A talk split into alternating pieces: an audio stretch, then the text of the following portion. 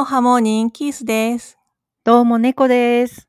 私ね、探検本の街で今、かすみさんが読書感想文の企画、小学校3年生の娘さんと読書感想文を書く、その過程を書いてくれてるけど、あれ読んでてね、あの内容も面白いんだけど、私、うん。基本的にさ、自由研究とか読書感想文ってうん。自分も自分の子供も、もううん。やっつけ仕事しかしてないから、なんか大事なことをね、学んだっていうか、かすみさんはさ、読書感想文とか、ちゃんとやっつけ仕事じゃなく取り組もうとしてるから、その姿勢にね、ちょっと感銘を受けて、今年は読書感想文、ちゃんとやるように子供と話してみようかなって思ったんだよね。上の子はうん今年は読書感想文の宿題ない、ないんだけど、下の子はあるから、まあうん。本選びとかね、うん。そこからちゃんと付き合って、親がやっつけ仕事だからさ、子供も全然やる気がなくてね、もう適当にやってるから、ちょっと今年は読書感想文もやってみたいなって思ってるんだよね。それでね、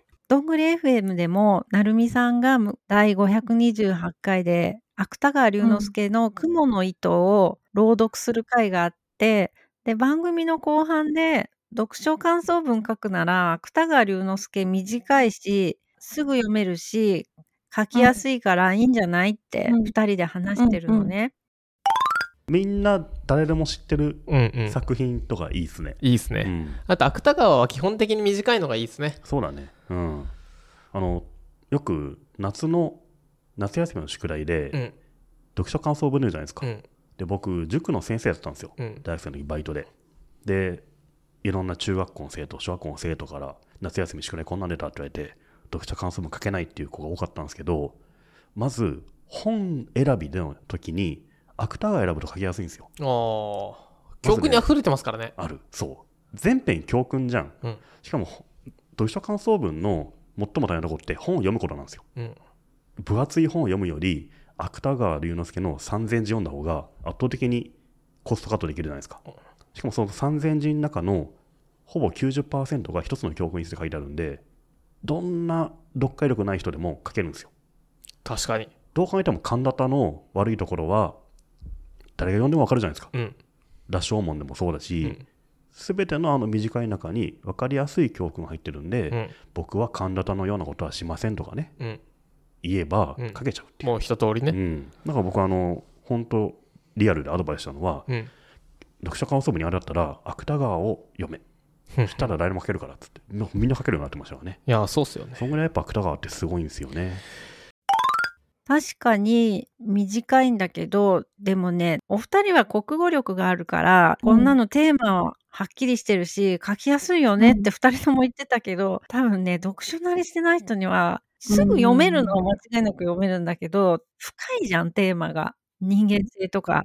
なかなか手が止まって書けないかなっていううーん。気もするんだけど、ノートにも書いたんだけどね、宮沢賢治の注文の多い料理店とか、芥川龍之介の短編とか、まあこれを機に子供がそういう名作を読んでくれたら嬉しいなって思うから、まあ、そういう名作でね、取り組んでみるのもいいかなって思うし、あと私がおおすすめしたいのは、絵本で感想文を書くっていうことでね、絵本って言っても難しいテーマを分かりやすく絵本にしている絵本ってたくさんあるからあ絵本っていうとさアンパンマンとかそういうちっちゃい子の読むものっていうイメージがあるけど そうじゃない絵本とかだったら読むのはすぐ読めるしテーマは結うんうん。構環境問題をテーマにした絵本とかねいっぱいあるから、うんこういうので書くのもねいいんじゃないかなって思ってるんだよね。読むのに時間かかっちゃうとね、もう書き出すまでにちょっと心折れちゃうよね。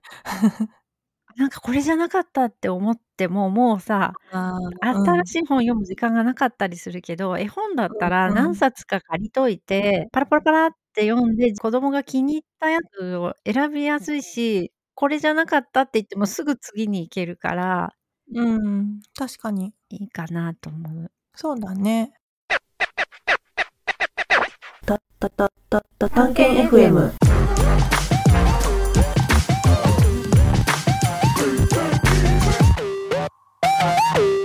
あ、ちょっと話がずれちゃうんだけど、夏に私自身が絶対やんなきゃと思ってることがあって、もうここで言っとけばやるかなと思って。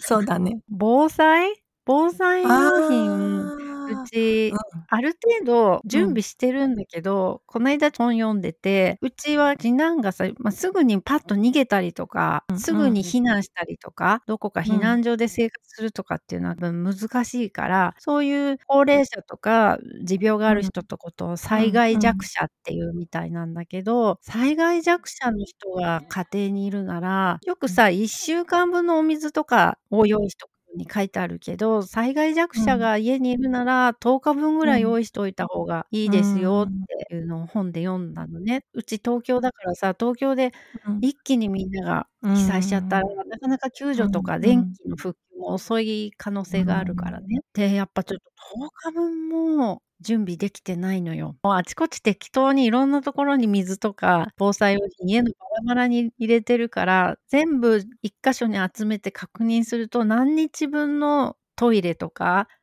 用意できてるかが把握できてないから、いつもやろうと思って後回しにしてるんだけど、うんうんうちの防災用品を確認して、10日分になってないものがあったら継ぎ足して、で、できれば家族誰でも場所が分かるように簡単にメモもしてっていうのを、今年の夏にやりたいなと思って、で、防災って大事だから、この放送でもね、9月1日の防災の日に間に合わせて、私が夏にやったことを、この番組でも報告できたらいいなって思ってね。、やりたいなやりたくはないけど、この夏の私の宿題って思ってます。うん。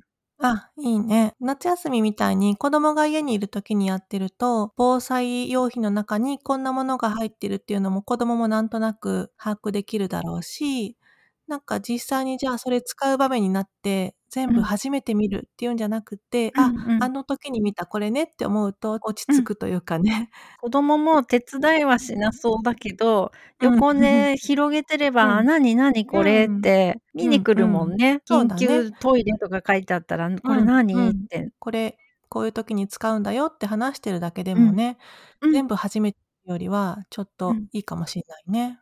そうだね。地震があった時とかに必ずしも親がいるとも限らないしね。子供だけでお留守番してるねこともあるし。うん、うちもこの前子供いる時に防災グッズちょっと見直してたら、やっぱり息子があのアルミの毛布みたいなさ、薄いのあるじゃん？あーあれ見つけて、うん速攻で使ってた。今日はこれで寝るとか言って。それさ、いいんだけいいことなんだけど、あれってさ、うん一回広げちゃうとさ、もう元のさ、あれに折りたためないよね。もうぺたんこになんないんだよね。ペタンすっごいちっちゃく圧縮して 入ってるよね。うんもうしょうがないよね。ふわふわのままジップロックに入ってる。膨らんじゃった、膨らんだからね。でもでも、でもそういうことだよ。いいことだよ。災害があった時ってただでさえパニックしてるのに、トイレとかさ、このアルミの布団なんてなんだろうとかうん、思うより、ちょっと知っとく方がいいよね。そうだね。うん。じゃあまた、えっと、いつか次のね、収録っていうか、夏休み終わった後ぐらいの収録で、防災のこと話したいね。かローリングストックにしててさ、うちは。だから、どんな食材をストックしてるのかとか、そういう話もしたいなと思って、なんか猫さんのも聞いてみたい。うん。何にも やらなかった。どうしよう。なんかやろう。そうだね。で、9月1日に放送したいなと。そうだね。こちらのポッドキャスト、探検本の街の裏通りは、子供の本のウェブサイト、探検本の街ブックガイドの猫とキースがお送りしています。現在、探検本の街では、読書感想文の宿題の参考になる企画、親子で取り組む読書感想文公開型ストーリーを特集しています。ご興味のある方は、探検本の街のウェブサイトをぜひご覧ください。また、この番組へのお便りは Google フォームまでお送りください。お待ちしてます。